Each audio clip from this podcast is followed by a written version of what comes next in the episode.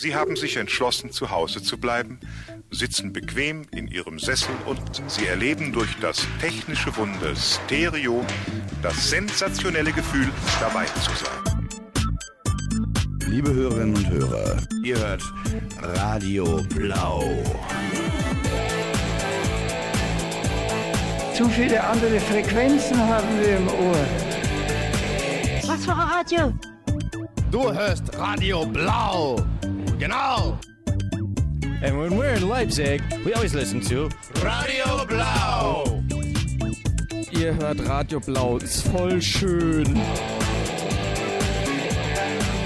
Hey, people, das ist Radio Blau. Das ist der beste Sender, den es überhaupt gibt. Wenn ihr den weiterhört, bekommt ihr schöne blaue Haare.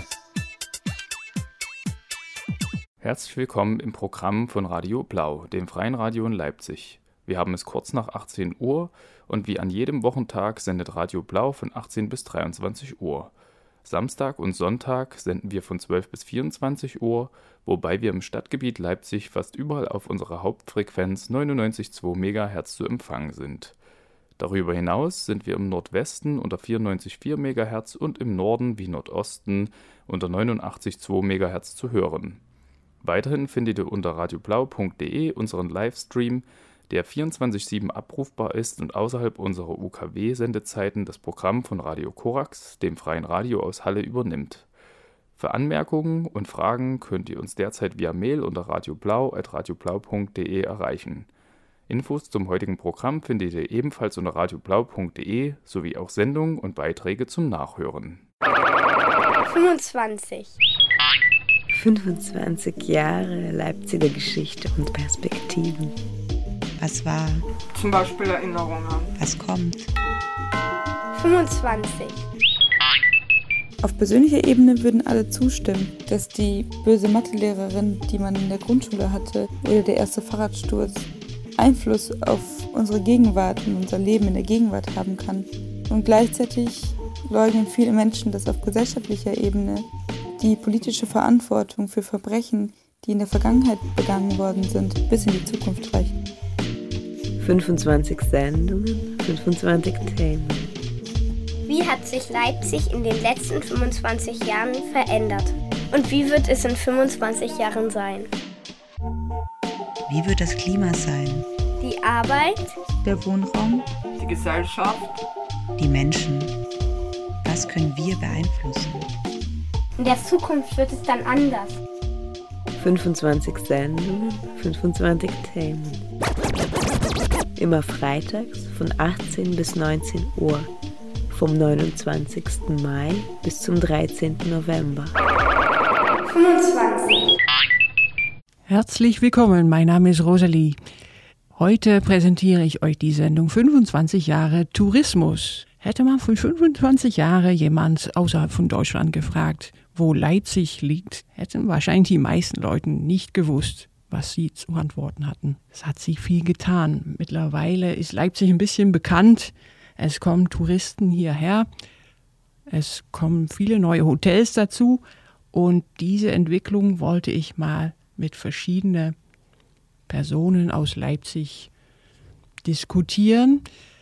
Zuerst bin ich ins Bachmuseum gegangen und habe die Direktorin, Frau Kerstin Wiese, gefragt, wie das Museum eigentlich entstanden ist. Das Bachmuseum wurde 1985 gegründet. Es gehört zum Bacharchiv Leipzig, das 1950 gegründet wurde. Damals ist noch kein Museum entstanden, denn der Ort, an dem Johann Sebastian Bach in Leipzig gewohnt hat, die alte Thomasschule wurde leider 1902 abgerissen.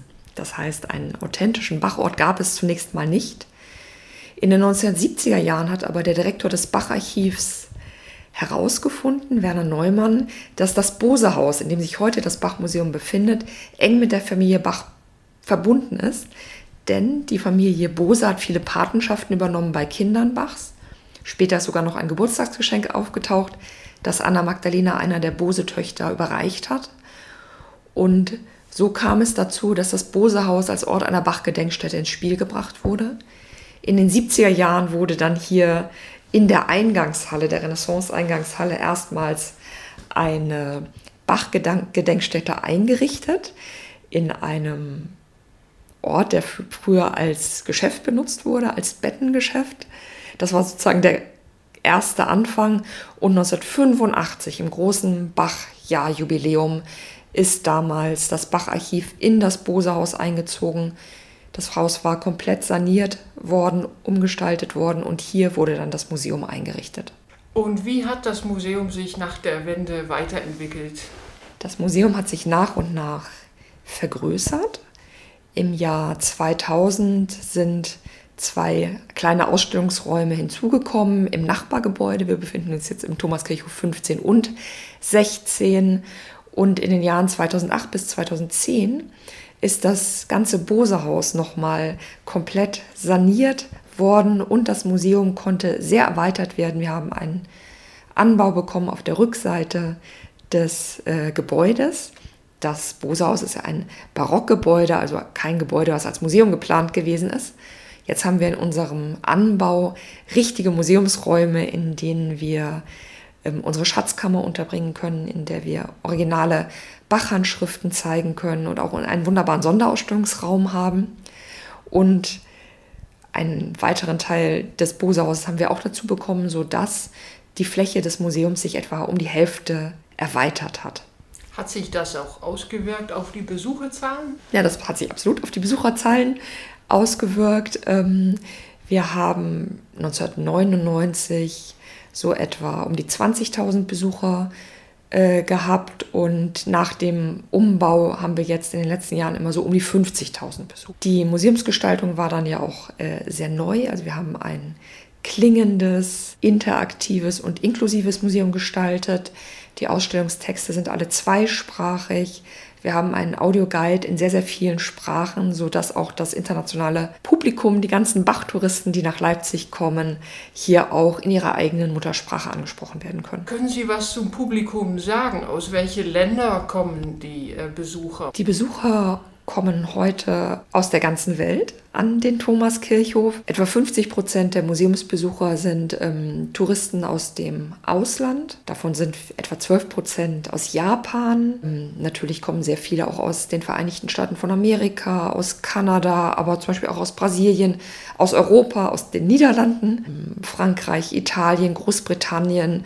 Also ein ganz international zusammengesetztes Publikum und 50 Prozent der Besucher eben kommen aus Deutschland. Also die Besucher und das Interesse kommt wirklich von der ganzen Welt und man wundert sich manchmal, in welchen Teilen, Ecken der Welt es Bachchöre gibt oder Bachgesellschaften.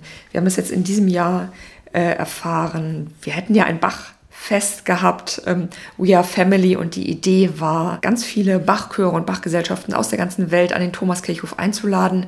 Corona-bedingt musste das Bachfest leider ausfallen, aber wir hätten zum Beispiel auch einen Chor aus Malaysia gehabt. Und statt des Bachfestes gab es dann zumindest einige Online-Veranstaltungen, eine wunderbare Aufführung der Johannespassion, wo die Leute auf der ganzen Welt mitsingen konnten zu Hause vor ihren eigenen Computern und während des Bachfestes einen Bachmarathon über ein ganzes Wochenende mit tollen Konzerten, also kleinen Konzerten natürlich ohne Besucher und der Möglichkeit, diese Konzerte zu, zu streamen und eben auch bei der Hamollmesse bei den Chorellen wieder mitzusingen. Und da hat man gesehen, aus welchen Teilen der Erde die Menschen wirklich sich an diesen Konzerten beteiligt haben. Äh, Sie haben gerade angesprochen, Corona hat einen Strich durch die Rechnung gemacht.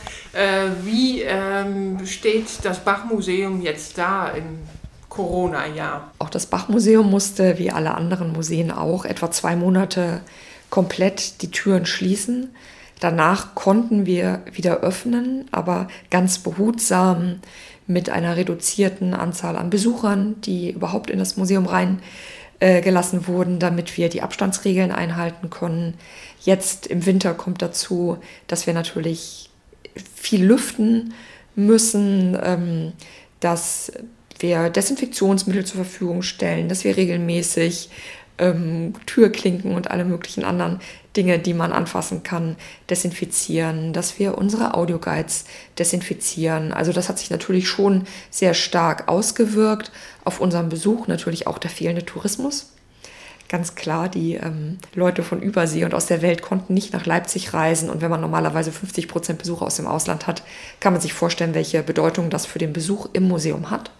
Reisegruppen, die normalerweise stark vertreten sind, konnten natürlich nicht kommen. Wir können auch in dem Sinn keine Führungen anbieten in unserem Museum. Wir haben im Moment Einführungen, äh, die wir im Sommer im Innenhof, im wunderbaren barocken Innenhof des Bachmuseums gemacht haben, jetzt im Sommersaal mit kleinerer Besucherzahl und dann gehen die Besucher eben individuell durch das Museum. Aber natürlich haben wir sehr große Einnahmeeinbußen gehabt durch die Corona-Zeit. Heißt das, Sie müssen auch Stellen streichen oder Projekte streichen? Also ich denke, das wird sich in den nächsten Jahren vor allen Dingen zeigen, wie sich die äh, Entwicklung auswirkt. Denn in den Jahren davor waren die Steuerklassen ja noch ganz gut gefüllt. In den nächsten Jahren wird das Geld sicherlich knapp und da müssen wir sehen, wie sich das auf Veranstaltungen, Programme und so weiter auswirken wird. Sie haben auch das Bachfest schon angesprochen. Wie ist das eigentlich entstanden in Leipzig? Na, Bachfeste gibt es schon sehr, sehr lange. Ein erstes Bachfest der Stadt Leipzig hat schon 1908 stattgefunden. Damals wurde das Seffner-Denkmal, das, äh, das Bachdenkmal hier auf dem Thomaskirchhof aufgestellt. Vier Jahre zuvor, 1904, hat es schon ein Bachfest der Neuen Bachgesellschaft in Leipzig gegeben. Und dann gab es eigentlich immer wieder Bachfeste. Seit 1999 gibt es diese Bachfeste jährlich von der Stadt Leipzig veranstaltet. Große internationale Feste, die aber im Lauf der Jahre jetzt auch stark gewachsen sind. Das ähm, Bachfest 1999 hatte vielleicht so 20.000 Besucher. Jetzt sind es immer so um die 70.000 Besucher. Auch die Zahl der Veranstaltungen hat sich sehr erweitert. Man hat jetzt immer so um die 120 Veranstaltungen. Die Besucher kommen aus über 40 Nationen, äh, aus über 40 Ländern, wieder eben aus der ganzen Welt. Es gibt große Konzerte in den Kirchen, in den Aufführungsorten von Johann Sebastian Bach, aber es gibt auch Open-Air-Veranstaltungen auf dem Marktplatz. Es gibt Metten, es gibt Jazzveranstaltungen. Also es gibt auch für Kinder gibt es Veranstaltungen. Es gibt also eigentlich für jeden etwas, auch in ganz unterschiedlichen Preisklassen, natürlich höherpreisige Konzerte, weil äh, man das Geld einfach nehmen muss, damit sich das Festival in irgendeiner Weise äh, am Finanzieren sozusagen äh, dazu beiträgt, aber genauso eben kostenlose Open-Air-Konzerte. Ähm, wie erklären Sie sich das, dass es jetzt so viel mehr Besucher gibt beim Bachfest? Äh, gibt es mehr Geld für Werbung oder ist es mittlerweile viel bekannter als am Anfang?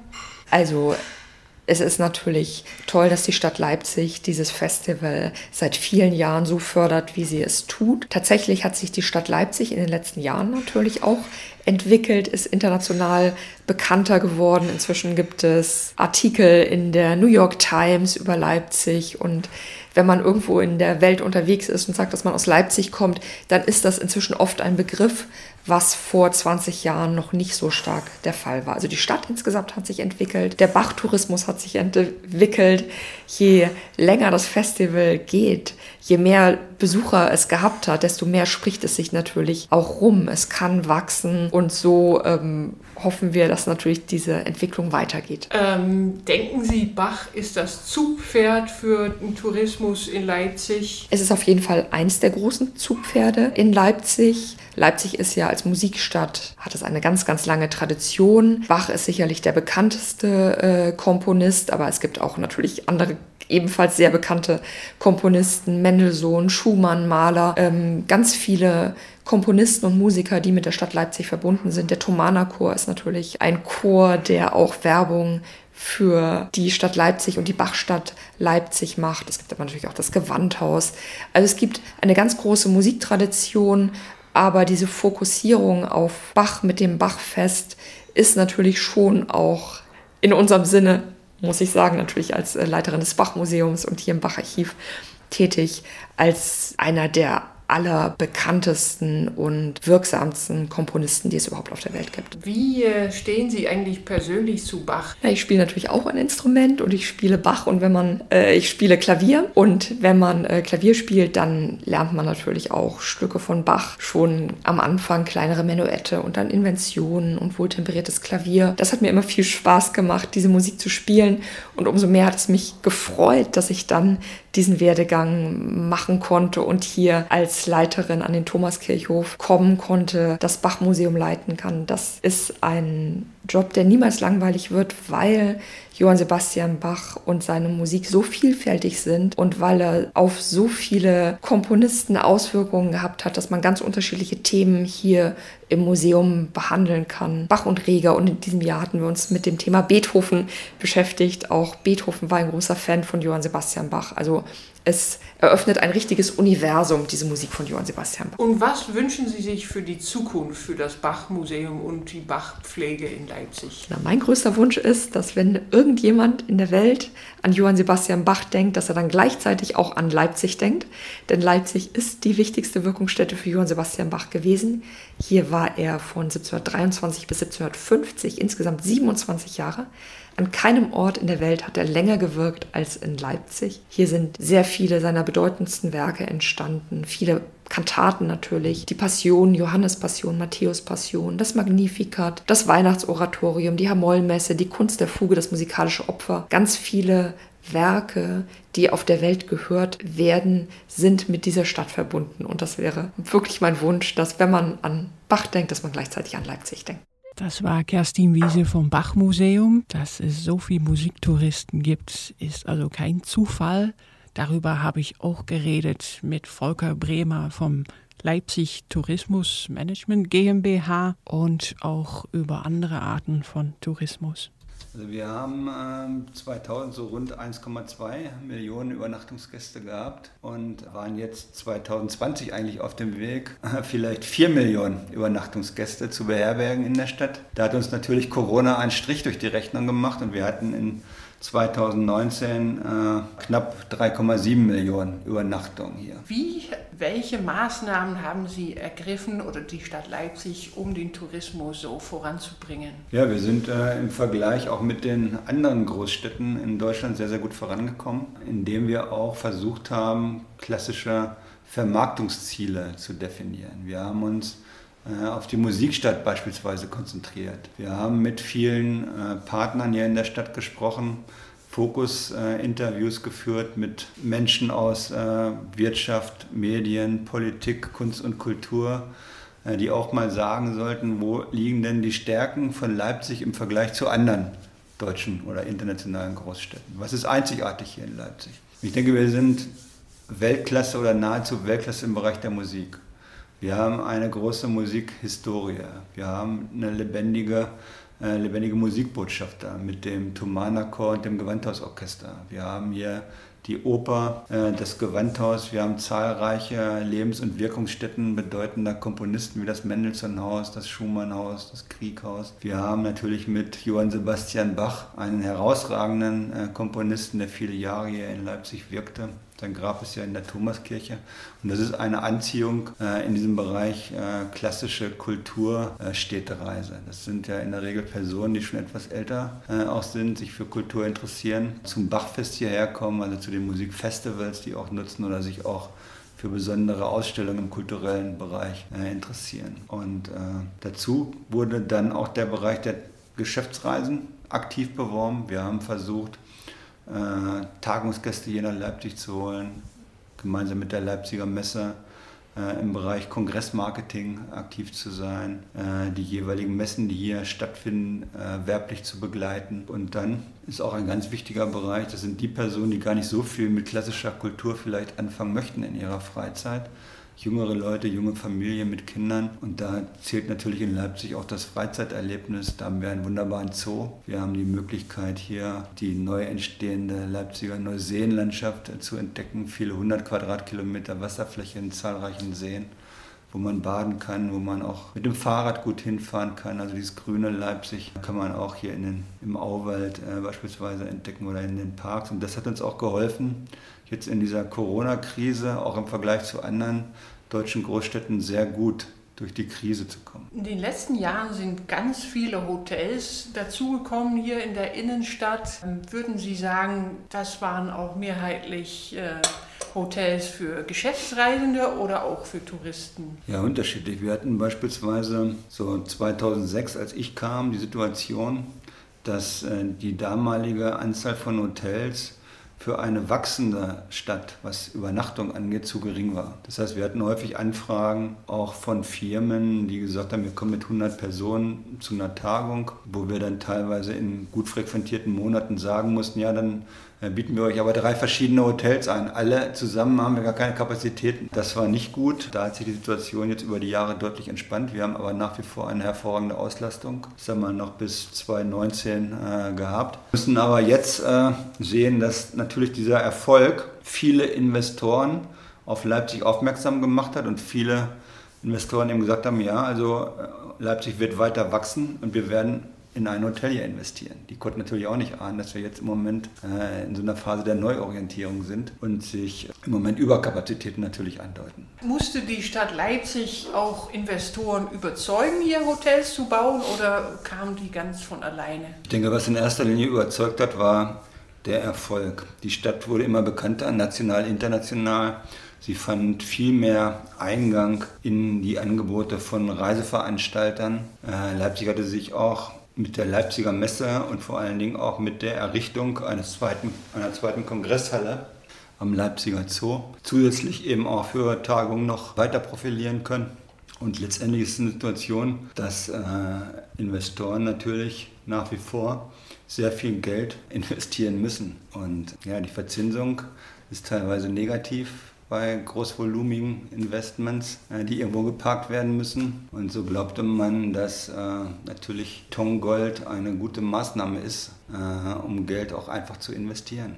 Also da kamen verschiedene Faktoren natürlich zusammen. Es ist auch nicht nur allein auf Leipzig beschränkt. In vielen deutschen Großstädten wurden in den letzten zehn Jahren deutliche Kapazitäten an neuen Hotels errichtet. Rechnen Sie damit, dass auch Hotels wieder schließen müssen durch Corona oder wie schlimm ist die Lage jetzt im Tourismusbereich? Also wir sind äh, jetzt als Stadt Leipzig wesentlich besser durch Corona gekommen als viele andere Großstädte. Das hängt damit zusammen, dass A, Leipzig eine wunderschöne Stadt ist, auch im Sommer, äh, wo eben auch äh, Gäste, die mit der Familie noch ein Urlaubsziel gesucht haben, wir ein gutes Preis-Leistungsangebot gefunden haben und auch spontan sich entschieden haben, die Stadt zu buchen. Also wir haben äh, beispielsweise jetzt in der Ferienzeit im August, äh, ich glaube im deutschen Markt minus 7 Prozent. Also zu auch einem sehr, sehr starken Vorjahr. Das ist, glaube ich, der dritt- oder viertbeste Monat, den wir überhaupt in Leipzig hatten. Natürlich während des Lockdowns im äh, März, April, Mai war es natürlich eine Katastrophe.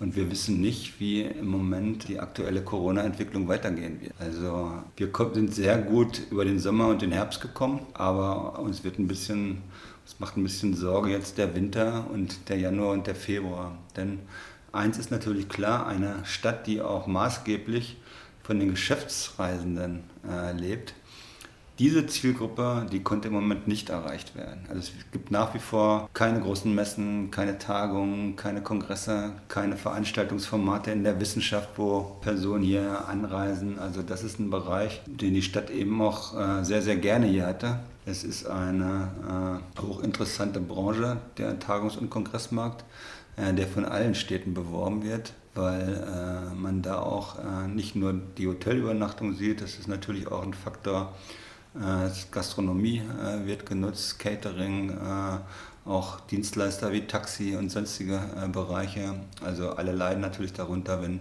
der Geschäftsreisemarkt in dem Maße nicht mehr kommt. Also junge Familien können dann dieses Ausgabevolumen, was aus diesen Bereichen kommt, nicht abfangen. Sie haben gerade schon das Neuseeland erwähnt. Ähm, sind das eher Leute aus der Region, die ähm, da hinfahren oder sind das auch Leute aus ganz anderen Regionen von Deutschland oder aus dem Ausland?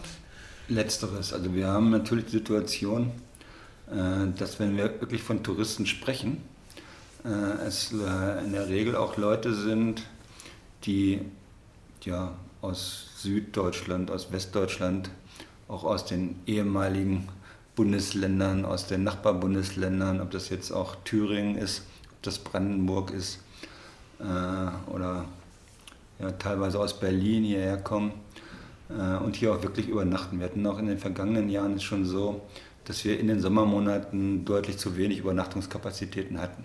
Es gab auch einige Investitionen jetzt in diesem Bereich, in Ferienparks und in ja, Ferienhäusern, Apartmentanlagen in der Region.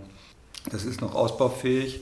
Wir haben natürlich auch viele Tagesgäste. Also wenn Sie sehen, dass da äh, sehr viel auch los ist an den, an den aufgeschütteten Stränden an den Seen, dann sind das natürlich auch Leipziger, die sich dann aufs Fahrrad setzen und mal abends noch eine Runde zum Schwimmen rausfahren. Also im Bereich der Naherholung äh, haben wir hier ein fantastisches Angebot, aber das sind natürlich dann Leute, die nicht hier übernachten. Die können wirklich äh, durch unsere auch gewonnene Mobilität äh, hier morgens mal hinfahren oder abends und dann auch wieder zurückfahren. Bei Musiktourismus ist Bach das große Zugpferd, haben Sie schon gesagt. Mhm. Es gibt ja aber auch zum Beispiel Wave Gothic Treffen und solche äh, Konzerte.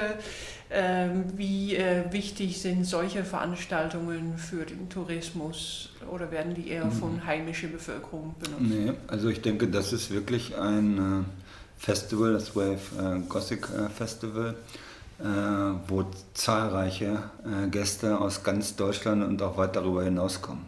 Es ist so, dass äh, auch das natürlich ein Imagefaktor der Stadt geworden ist, der zu unserer bunten, lebendigen Stadt passt. Es sind immer viele Medien hier in der Stadt vertreten. Teilweise wird darüber in der, in der Tagesschau oder im, im Heute-Journal berichtet aber auch internationale Redaktionen schicken Journalisten, um da Fotostrecken zu machen. Also hat uns eben auch geholfen, die Stadt äh, in die Medien zu bringen. Neben den äh, Übernachtungseffekten, weil ja, ja, ich denke, die offizielle Zahl, die sich dann äh, entsprechende Tickets holen, äh, sind ja fast um die 30.000 Gäste. Ja, und dazu kommt ja nochmal eine große Anzahl von Personen, die vielleicht gar nicht die offiziellen Ticketkäufer sind, aber auch entsprechend gekleidet hier in die Stadt komplett auch übernachten und vielleicht nur zu dem einen oder anderen äh, Konzert vielleicht außerhalb der des normalen Festivals gehen. Also das sind auch nochmal Sondereffekte, die dort reinspielen. Neben Musik hat Leipzig natürlich auch eine große bildende Kunstszene, diese Spinnerei-Rundgänge. Sind Sie da auch aktiv geworden oder hat sich das äh, auch von alleine so entwickelt? Also wir hatten das über die Jahre immer auch äh, mit in unseren Vermarktungsschwerpunkten Musik plus Kunst und äh, haben die Spinnerei-Rundgänge beworben, haben entsprechende Prospekte aufgelegt, Flyer aufgelegt, wo wir die Möglichkeiten äh, in Leipzig Kunst zu erleben, in Museen oder Galerien aufzeigen, haben das entsprechenden internationalen äh, oder nationalen Magazinen beigelegt, äh, dass wirklich die kunstinteressierte Zielgruppe auf jeden Fall auch weiß, dass es hier sowas gibt. Und über die Jahre war das ja eben auch ein fantastischer Erfolg. Es sind ja Zehntausende von Leuten zu den Spinnereirundgängen gekommen. Und daneben ist es eben auch ein ganz wichtiger Imagefaktor, auch dieses Spinnereigelände. Wenn wir Journalisten haben aus Deutschland oder internationale, äh, werden wir sehr, sehr häufig erstmal angesprochen, sie wollen unbedingt mal zur Spinnerei, weil man da so viel schon von gehört hat. Und es ist ja auch ein toller Erfolg für die Stadt, diese Ansiedlung von zahlreichen äh, Galeristen, Künstlern und dieses Flair, was die Spinnerei umgibt, ist ja wirklich einmalig. Also ich gehe da selber auch sehr, sehr gerne hin. Und so geht es, glaube ich, allen, die schon mal da waren. Und äh, welche Ziele, die es vor 20, 25 Jahren gab äh, im Tourismusbereich, haben sich nicht so konnte man nicht so erreichen oder gab es da auch Misserfolge? Ich denke, dass diese sehr, sehr erfolgreiche Entwicklung, also es ist ja bald eine, eine Vervierfachung äh, der Übernachtungszahlen, da kann es nicht so viele Misserfolge gegeben haben. Was neu dazu gekommen ist, natürlich der Sport, imagemäßig auch mit RB Leipzig, der Verein uns national, international da ja auch Leipzig im Namen trägt, äh, immens in der Steigerung des Bekanntheitsgrades geholfen, in der Wahrnehmung auch nach außen. Immer wenn eine Mannschaft aus dem Ausland hier spielt, wird äh, werden die heimischen Medien äh, darüber berichten, wo ist das jetzt, was ist überhaupt Leipzig, was ist das für eine Stadt. Und natürlich die Übertragung in den Fernsehformaten steigern natürlich auch die Bekanntheit. Und was über die letzten Jahre uns eigentlich gelungen ist, Leipzig so als hippe, trendige Großstadt ja, zu bewerben und auch ein bisschen zu profilieren äh, im Marketing, das hat es vor Jahren eben nicht gegeben. Unsere Kreativmeilen jetzt neu dazugekommen seit einigen Jahren die Karl-Heine-Straße oder Kneipenviertel in der Kali, der Karl-Liebknecht-Straße oder die Gottschedstraße oder was wir auch alles so haben, mit den Möglichkeiten auch über ja, Start-ups, die Bekleidung äh, anbieten, kleine Manufakturen, also all das, äh, mit Clubs, wo auch Sänger und Sängerinnen halt auftreten. Also dieses ganze Lebensgefühl, das so ein bisschen jenseits des, des rein kommerziellen Mainstreams ist, also einfach mal mit einem Getränk in den Clara Park zu gehen, irgendwie jemand auf der Gitarre zuzuhören, mit dem Fahrrad zu fahren, also all diese Möglichkeiten, die können wir ja in der Stadt noch wunderbar machen. Das ist in vielen Großstädten überhaupt nicht mehr möglich, weil die da schon diese Bereiche gar nicht mehr haben. Und das hat sich eben auch bei jungen Leuten rumgesprochen und das hilft uns auch bei der Bewerbung um Studenten und auch bei der Werbung für Startups. Was sind so die wichtigsten ausländischen äh, Touristengruppen? Also unser stärkster Auslandsmarkt sind die Amerikaner und dann kommt eigentlich so Österreich, Schweiz, England, das wechselt immer so ein bisschen, Niederlande auch, also die sind so immer fast auf einer Ebene und in den letzten Jahren ist eben auch sehr stark gewachsen unsere Nachbarländer, Polen, Tschechien und mit einer guten Flugverbindung nach Moskau auch russische Gäste. Was wünschen Sie sich eigentlich, wie soll Leipzig sich weiterentwickeln touristisch? Also wir haben äh, jetzt mit diesen 4 Millionen als Benchmark eine Position erreicht, auch wenn man sich über die Jahre mal so die Situation in anderen mittelgroßen Großstädten anschaut, also diese Halbmillionen Großstädte so wie Düsseldorf, Stuttgart, Nürnberg, Bremen, Hannover, also da sind wir voll wettbewerbsfähig und die stagnieren teilweise schon seit einigen Jahren. Also wir haben dieses Wachstum erreichen können, um auf diese Ebene auch zu kommen. Da ist vielleicht noch ein bisschen möglich, aber so ein signifikantes Wachstum wie in den letzten Jahren wird es nicht geben. Unabhängig jetzt, dass wir jetzt ganz andere Schwierigkeiten haben. Corona ist ein Hemmnis, ist eine riesen Herausforderung für uns. Aktuell weiß keiner, wie sich die Entwicklungen so darstellen werden, auch in 2021. Wir warten natürlich darauf, dass ein Impfstoff kommt, dass äh, auch dann in den Sommermonaten hatten wir ja nun gemerkt, da ist ja, äh, sind ja die Zahlen deutlich zurückgegangen, aber aber in den, in den Monaten jetzt Spätherbst, äh, Winter, ist natürlich eine schwierige Phase. Und was sagen Touristen oder Journalisten zu Ihnen, wenn Sie Leipzig zum ersten Mal besucht haben? Was überrascht Sie? Also wir haben noch gar nicht darüber gesprochen, eigentlich über die Stadtschönheit, also diese Gründerzeitarchitektur, die ja wunderbar restauriert, renoviert wurde. Also wenn man durch die Stadt geht oder wenn man durch verschiedene Viertel geht, ist der Gast, der sich mit der Stadt bisher wenig auseinandergesetzt hat, sehr, sehr überrascht, was für eine schöne Stadt Leipzig ist. Und wenn man mal, mache ich auch gerne, äh, wenn ich Gäste habe aus anderen Bundesländern, mal Leipzig vom Wasser aus äh, entdecken möchte, am Karl-Heine-Kanal, äh, mit dem Boot fährt oder so, oder dann auch noch weiter rausfährt äh, oder an die Seen, dann, dann sind die wirklich völlig begeistert. Und das ist so ein Effekt, der sehr positiv ist, der sich rumspricht und äh, wo wir auch sehr, sehr viel positive Kritik auch bekommen, wenn wir mal Gästebefragungen oder so machen, dass, sie, dass die Gäste in der Regel mit einer geringeren Erwartung an die Stadt gekommen sind und sehr, sehr positiv überrascht sind, wie schön, wie sauber, wie gepflegt, tolle Einkaufsmöglichkeiten, tolle Gastronomie. Vielleicht gab es auch die ein oder anderen Vorbehalte von West- deutschen Reisenden, die gesagt haben, das konnte man sich gar nicht vorstellen, dass diese Großstadt noch viel, viel schöner ist als die eigenen Großstädten bei uns äh, in der Nähe. Und äh, das ist dann immer ein Aha-Effekt, das ist so, ja. Wie lange möchten Sie diesen Job noch machen? Denken Sie, Sie sitzen hier noch bis zur Rente? Ja, das, war, das weiß man nie. Äh, aber ich fand den Job, äh, ich bin seit 2006 hier und äh, finde den Job so spannend, habe ein tolles äh, Team von einer guten Mischung von vielen Leuten, äh, die auch äh, ja, fast schon 25 Jahre dabei sind, also mit Gründung, jetzt kommen wir wieder zu ihrem Ursprungspunkt, also fast mit Gründung äh, des Leipzig Tourist Service e.V. oder der Nachfolgeorganisation der Vermarktungsorganisation Leipzig Tourismus und Marketing GmbH und auch vielen jungen Leuten, also haben wenig Fluktuation, es macht Spaß hier zu arbeiten und äh, ja, wenn die Arbeit weiterhin so spannend bleibt und ja, auch trotz Corona alle Finanzierungsmöglichkeiten gesichert bleiben, man weiß ja nie, was die Zukunft da bringen wird, äh, glaube ich nicht, dass ich äh, den Wunsch verspüre, mich da nochmal zu verändern.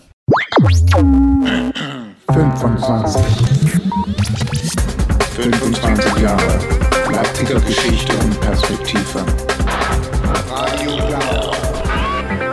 War früher alles besser? War früher alles besser? Okay. Was hat uns bewegt? Das Internet ist für uns alle Neuland. Was war denn da los? Das ist unsere Geschichte. Was bewegt uns jetzt? Wie wird es uns ergehen in den nächsten 25 Jahren? Werden wir alle reich sein? Müssen Kinder dann noch zur Schule? Werden wir gesünder leben? Werden wir glücklich sein? Haben wir dann wenigstens umsonst Straßenbahn? 25 Jahre. Leipziger Geschichte und Perspektive. Radio Blau.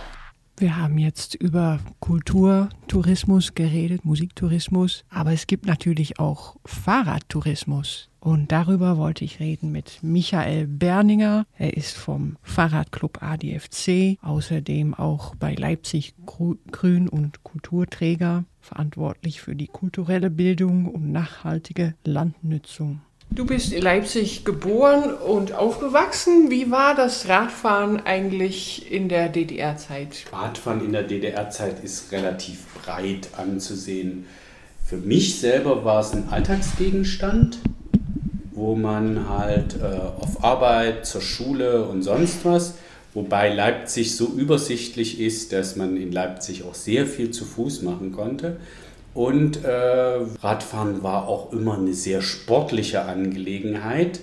Jedenfalls in meiner Kindheitserinnerung waren da ganz viele Sportradler. Aber so das Thema Touristen, dass man irgendwo am Sonntagnachmittag oder mal eine Tour ins Grüne macht, kann ich mich kaum erinnern. Das war dann schon mit dem Zug irgendwie kurz raus, äh, Schnürstiefel an und Rucksack. Wandern war eher die Freizeitbetätigung für Touristen, aber der Radfahrer und Tourist DDR-Zeiten kann ich mich überhaupt nicht erinnern. Hat sich was geändert nach der Wende? Leipzig war sehr beengt, weil um uns herum waren sozusagen riesige Tagebaue und aus diesen riesigen Tagebauen sind Erlebnislandschaften geworden, ob das in, in, im, im Norden Richtung Delitzsch ist, aber vor allem im Leipziger Süden.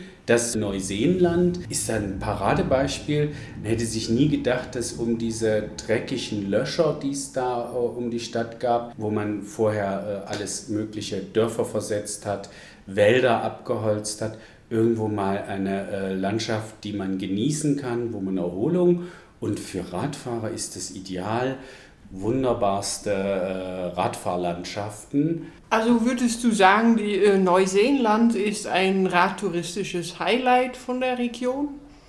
Highlight äh, auf jeden Fall, äh, weil das meiste dort kann man äh, wirklich mit dem Fahrrad erleben und nicht mit dem Auto. Deshalb ist es im Grunde genommen eine ideale Radfahrer, Radfahrregion, weil das Rad am schnellsten, aber auch am bequemsten ist, ist, dort weiterzukommen. Zu Fuß ist es manchmal sehr lang. Der öffentliche Nahverkehr fährt, es fährt ja keine Bimmelbahn irgendwo um irgendeinen See.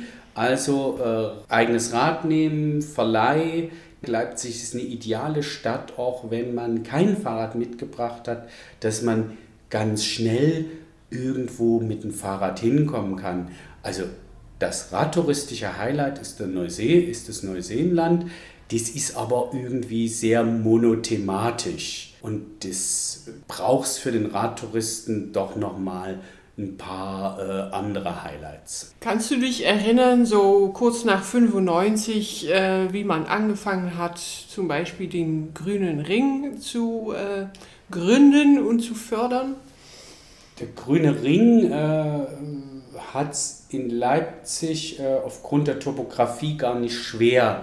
Äh, es kommt einem so vor, man kann einmal drum rumfahren. Ich kenne außer ein paar verrückte Sportradler, ältere Herren, niemand, der einmal drum rumgefahren ist. Aber äh, das Schöne ist, er zeigt uns auf, was ist eigentlich möglich, dass wir noch ein Umland haben. Interkommunale Zusammenarbeit zwischen Stadt und Land äh, befördert der. Äh, in der Wahrnehmung als Radfahrer, es ist ja als Radweg ausgewiesen, äh, hat er einen Nachteil, die, wie komme ich auf den grünen Ring? Im Grunde genommen müsste man äh, viel stärker die Achsen auf den grünen Ring und dann kann ich ein Stück dort drauf fahren, sozusagen Torten, thematisches Tortenstück fahren, würde ich jetzt so sagen.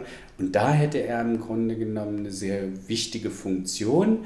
Auch das Naturerfahren, zum Beispiel der Leipziger Auwald. Wunderbar. Wir haben den erst in den 1970er Jahren, als die Tagebaue so extrem nahe gekommen sind der Stadt, begriffen, was für einen Schatz wir dort haben und äh, haben den als Naherholungsgebiet. Und äh, ich würde den immer wieder recht schnell in den Auwald bringen äh, und äh, deutlich zeigen, wie man von dort auch woanders hinkommen kann. Äh, wir haben eine sehr gute topografische Radfahrinfrastruktur, dass wir 25 Prozent der Radwege, die wir in Leipzig haben, gehen durchs Grüne. Und das meiste davon, fast zwei Drittel dieser 25 Prozent, ist der Leipziger Auwald. Äh, das ist ein Potenzial und das ist umrandet auch den grünen Ring. Nochmal haben wir auch dieses Potenzial, dass man das auch äh, über thematische Geschichten machen kann, wie Industriekultur, aber auch äh, das, was touristisch der Highlight in Leipzig ist, ist die Musikkultur. Und dort müsste man radtouristisch stärker ran. Also hat man vor 25 Jahren auch schon diese Wege durch den Auwald gebaut oder gab es die dann schon? Ja, der Auwald ist ja ein stadtnah, ist ja unser Stadtwald. Äh, und äh, wir haben da äh, im Grunde genommen Stadtteile auf der linken oder auf der rechten Seite. Von der Innenstadt gesehen muss man den erschließen und der war auch schon erschlossen. Es ist ein Forstwald, das heißt, es gab ganz viele Forstwege.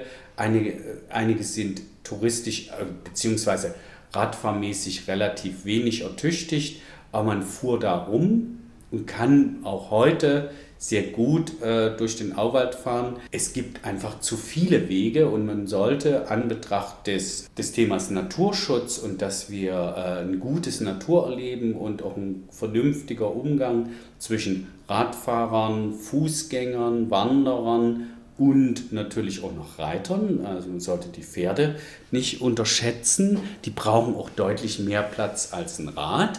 Also müsste man auch eine Hauptradwege, dass man nicht überall im Auwald fahren kann. Das wäre sehr wichtig und man kann ruhigen Herzens auch Wege zurückbauen, um das Naturerleben äh, zu verbessern und auch äh, Impulse für den Naturschutz. War das eher ein Zufall, dass der Auwald jetzt so ähm, von Radfahrern so stark befahren wird?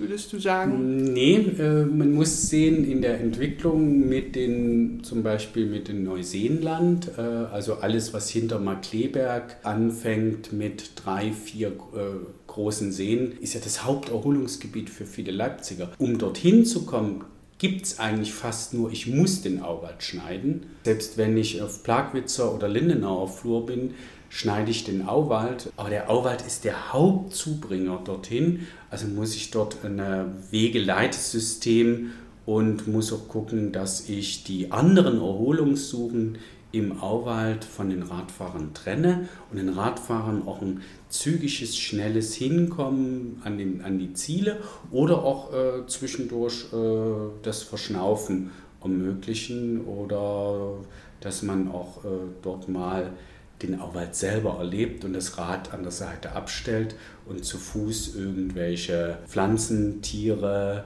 oder sich einfach an das, die vielen Flussläufe im Auwald setzen kann. Also was muss sich im Hinsicht Auwald und Neuseeland noch verbessern oder verändern äh, in den nächsten 25 Jahren? Na, das darf nicht 25 Jahre dauern, äh, das ist ganz wichtig wenn wir mehr Menschen aufs Rad bringen wollen und die Menschen wollen aufs Rad und gerade in dem Bereich Naherholung ist das Fahrrad äh, vielen anderen äh, Fortbewegungsmitteln, vor allem dem Fußverkehr, aber auch den ÖPNV und Autoverkehr deutlich überlegen. Äh, und äh, das merken wir an sonnigen Tagen äh, von April bis Oktober permanent dann müssen wir dort ein Leitsystem hinbringen, dass wir Hauptradwege äh, zuweisen und die auch so sicher zuweisen. Und da müssen wir auch nachdenken, dass wir andere Wege zurückbauen, dort keine Radfahrer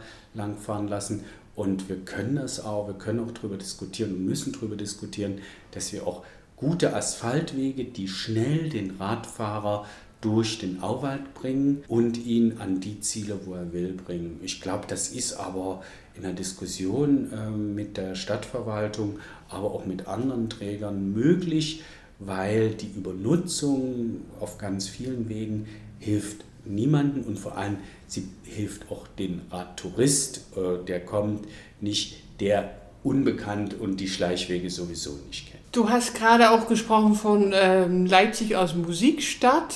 Ist da im Bereich Radtourismus auch schon was entstanden?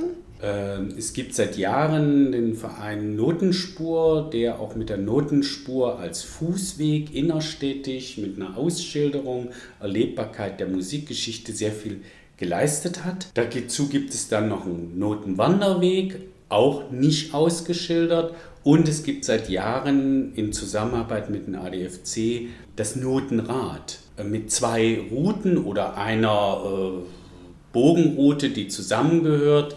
Und das ist konzipiert und wird im Grunde genommen von keinem der touristischen Trägern und kulturellen Trägern wirklich bewusst aufgegriffen und gesagt, das ist ein Potenzial. Da schläft Leipzig, weil das wäre eine Alleinstellung und wir hätten innerstädtisch ein Thema, wo wir relativ viele Menschen aufs Rad bringen können und auch Touristen, äh, die äh, mit der guten Infrastruktur, äh, die möglich ist innerstädtisch, weil vieles nahe liegt und man innerhalb von drei bis vier Stunden sehr gut und sehr schnell an die Musikkultur herangeführt werden kann, inklusive, dass man auch in bestimmte Museen gehen kann, sein Fahrrad abstellen, äh, wäre ideal. Und selbst der Deutsche Tourismusverband sagt, das wäre wichtig. LTM sagt auch, das wäre wichtig.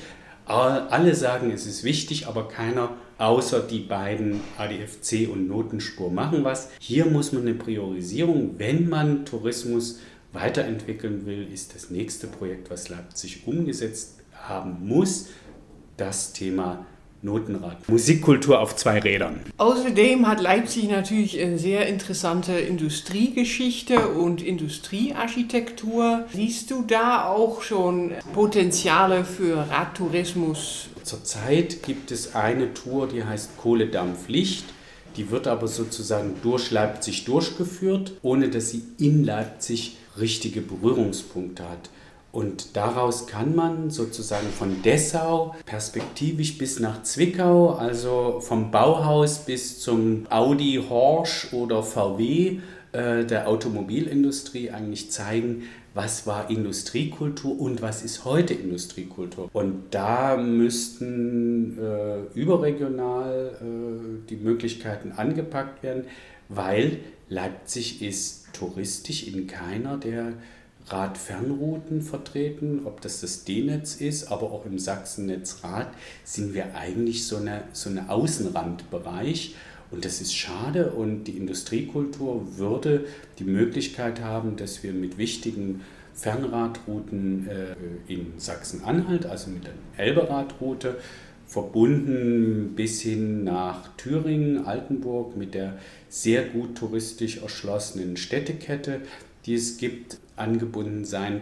Und man hätte ein Thema, wo man auch viele Menschen begeistern kann, weil neben dieser wunderbaren Industriekultur kann man dort auch äh, die Flüsse einbinden, wie die Mulde zum Beispiel, und hätte dort auch das ganze Thema Luther, Spiritualität, aber auch das Thema Gärten und Parks, herrlich äh, das Naturerleben das sind noch Aufgaben, die vor uns sind. Da, da muss Leipzig äh, seine Funde auch landesweit besser darstellen, nicht nur darstellen, sondern auch unsere Interessen besser, besser nach Dresden, nach Magdeburg und nach Erfurt, sprich in die drei Landeshauptstädte in Mitteldeutschland kommunizieren, dass wir mit einem Thema auch überregional punkten können. Musikkultur und Industriekultur wären für Radtouristen ideal.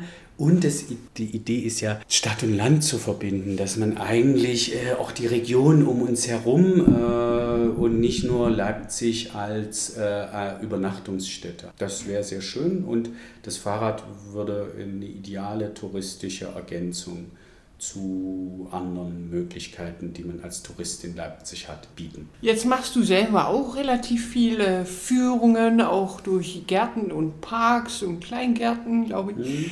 Ähm, merkst du eigentlich auch, dass Menschen von außerhalb nach Leipzig kommen, um hier Rad zu fahren, oder sind es eher die Leute aus der Stadt selber und der Region, die hier Radtouren machen? Ich würde mal sagen, äh, der bei den Touren ist der Radtourist 20, maximal vielleicht 25 Prozent sind Menschen, die nicht von hier äh, sind. Die Touren, die, die ich mache äh, und Kolleginnen vom ADFC machen, betrifft das wahrscheinlich ähnlich. Das sehe ich als, als wichtigen Punkt, was man auch ausbauen kann, weil hier haben wir im Grunde genommen Botschafter und Botschafterinnen der Stadt, die selber Orte zeigen, die man nicht äh, im äh, Reiseführer findet, die man nicht in irgendeiner Karte verortet. Äh, und der ADFC mit äh, in Leipzig über fast 120 Touren im Jahr äh, ist eigentlich der größte touristische Anbieter für das Thema Radtourismus. Dieses Wissen und vor allem die Herzlichkeit, die dabei entsteht. Man lernt eine Stadt durch die Menschen, die in dieser Stadt leben, kennen. Und was Besseres kann uns gar nicht passieren. Wie planst du eigentlich deine Touren? Ist es schwierig, hier mit Gruppen durch die Stadt zu fahren? Oder? Ja, ich finde, Leipzig ist da eine ideale Stadt. Also ich habe das schon hingekriegt mit 70 Leuten. Äh, das wird dann schon hemdsärmlich und da ist man schon kurz vor Maßstäben Critical Mass. Durch äh, Leipzig Leipziger Westen bis Grünau und wir haben uns Gemeinschaftsgärten und äh, andere Gärten angeguckt. Aber ich habe es auch hingekriegt ins Umland, auch mit 50 älteren Damen zum Tag der offenen Gartenpforte.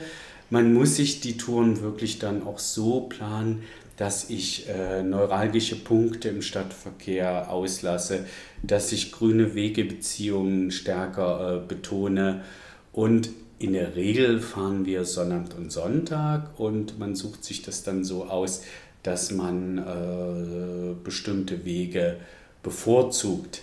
Es ist jetzt nicht das Alltagsradeln, es ist leichter. Es ist, eine, äh, es ist meistens eine Herzlichkeit dabei, wo Leute sich ihre Stadt neu entdecken wollen.